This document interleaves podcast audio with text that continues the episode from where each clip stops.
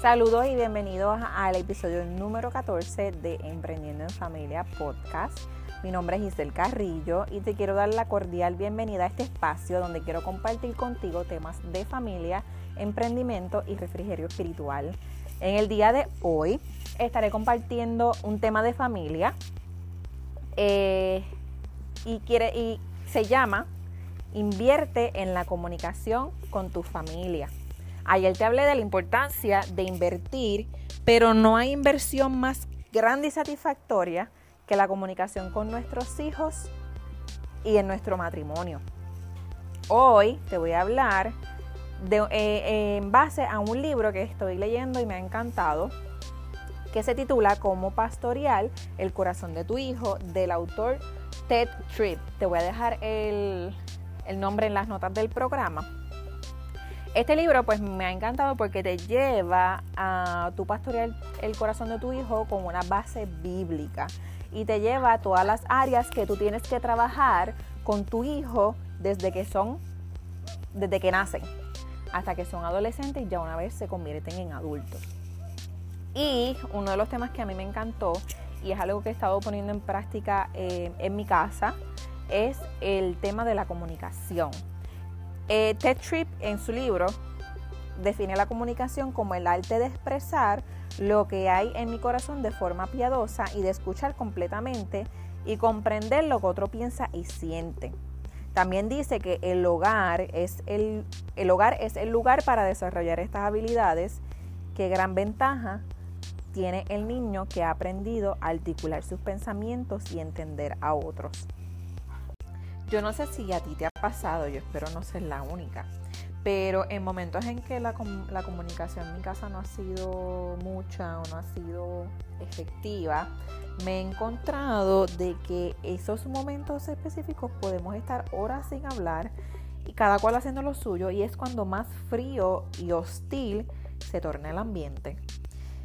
Y es una de las cosas pues que yo he estado implementando recientemente abrirlas, ¿verdad? Eh, porque me he dado cuenta que cuando abro la puerta o invierto tiempo en la comunicación, el ambiente cambia y siempre, siempre, siempre hay algo que los niños y hasta mi esposo absorben de esa comunicación.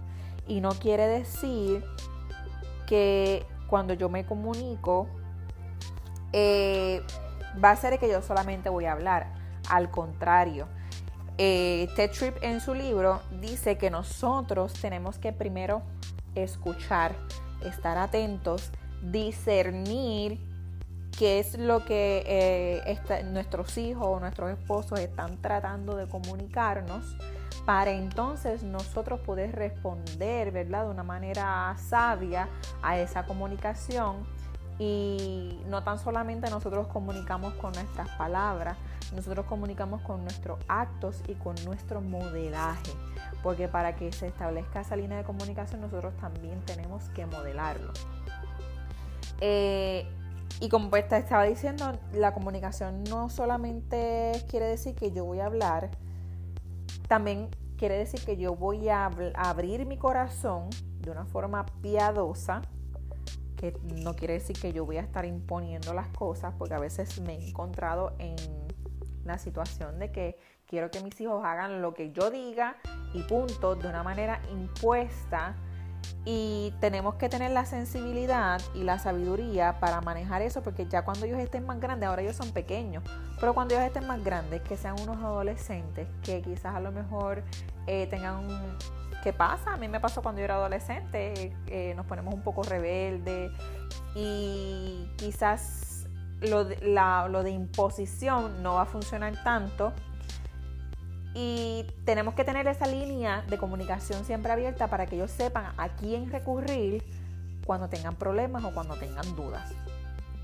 Este, o sea que nosotros lo tenemos que preparar para que ellos primero se comprendan a ellos mismos y después entonces comprendan el mundo que les rodea y vivir en base a una vida que sea agradable a Dios. Y ellos eh, entiendan y comprendan que nosotros vivimos para agradar a Dios. Para lograr eso hay que pagar un costo. Y el costo muchas veces es alto. Y quiere decir que muchas veces tenemos que invertir tiempo, fuerzas, eh, y, puede ser agobiante en algunos casos, no sé si, ¿verdad? Yo les hablo desde mi experiencia. Cuando trato de entablar esa línea de comunicación, yo tengo que ser muy cuidadosa en qué momento hacerlo, porque a veces cuando no lo hago en el momento preciso, quizás mi hijo no lo recibe de la manera correcta, me agobio, me frustro y pierdo como que esa ese entusiasmo, quizás esa iniciativa de, de volverme a comunicar. Y no es eso, es que quizás a lo mejor no es el momento correcto para yo comunicarme con mis hijos. Este, lo otro es que también me he encontrado en que a veces yo soy la que habla, habla, habla, habla y no les permito a ellos que ellos me digan a veces cómo se sienten, cómo, cómo, cuáles son las preguntas y dudas que tienen. Cuando me he dado la oportunidad de hacerlo, los resultados han sido fantásticos. Pero no significa que es fácil, no significa que, que va a ser de la noche a la mañana, que he tenido que postergar gustos, metas, planes, pero debemos considerar que la crianza es la versión más importante que podamos hacer. Que los retornos de esa inversión o los beneficios o las bendiciones, como habla Ted Tripp en su libro, son eternos. Porque además de estar cumpliendo con los mandamientos del Señor, que eso lo pueden conseguir en Deuteronomios 6, los mandamientos del Señor que nos habla a entablar, nos manda a entablar esa comunicación con nuestros hijos. Y nos habla también de las bendiciones que nosotros vamos, eh, vamos a tener en cuanto a eso. No se los voy a decir en este programa porque es un poquito largo ese, ese eh, capítulo de Deuteronomio 6 pero les invito a que si tienen la oportunidad se sienten, los lean, lo internalicen, lo discutan en familia para que ustedes sepan que entablar los, las vías de comunicación familiares sí es un mandato del Señor. Que va a tener una recompensa o unas bendiciones a favor de nosotros y de nuestra familia. Eh, tendremos también la certeza de que hará que nuestros hijos encuentren la eternidad en la salvación que vas a estar llevándolos a comprender la vida en Dios. Wow, de verdad que de lo, más profundo de mi corazón, yo les llevo este mensaje a ustedes para que yo sé que en estos días quizás a lo mejor pueden ser monótonos, quizás rutinarios, pero nos encontramos que estamos en familia y muchas veces podemos estar todo el día juntos y no hablarnos ni una sola palabra.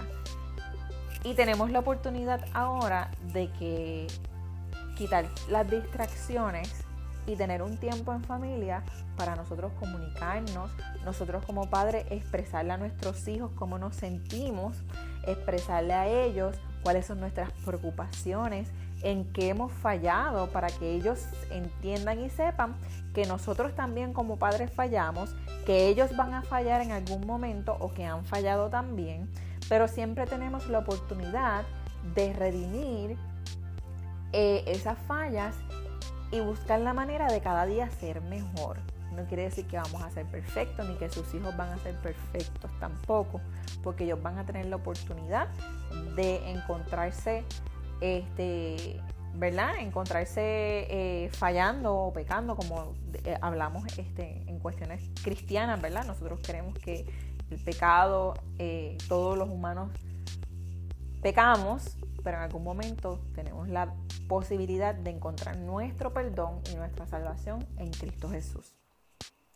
Así que te invito a leer esa porción de la palabra. Te voy a dejar una porción que se encuentra en Salmo 127, el versículo 3, que dice, los hijos son un regalo del Señor son una recompensa de su parte.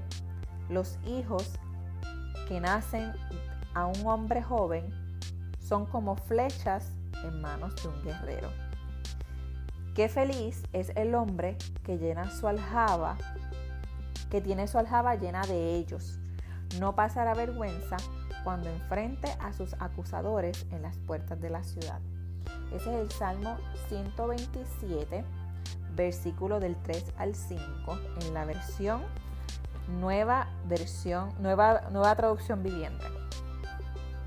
Eh, y nada, con esto los quería dejar. Recuerden que este tiempo es bien importante para entablar la comunicación con nuestra familia y van a ver que las recompensas de esa comunicación van a ser mucho más valiosas que cualquier dinero o cualquier posesión que podamos tener en este mundo, que son cosas pasajeras al fin y al cabo. Así que nos vemos mañana con un refrigerio espiritual. Chao.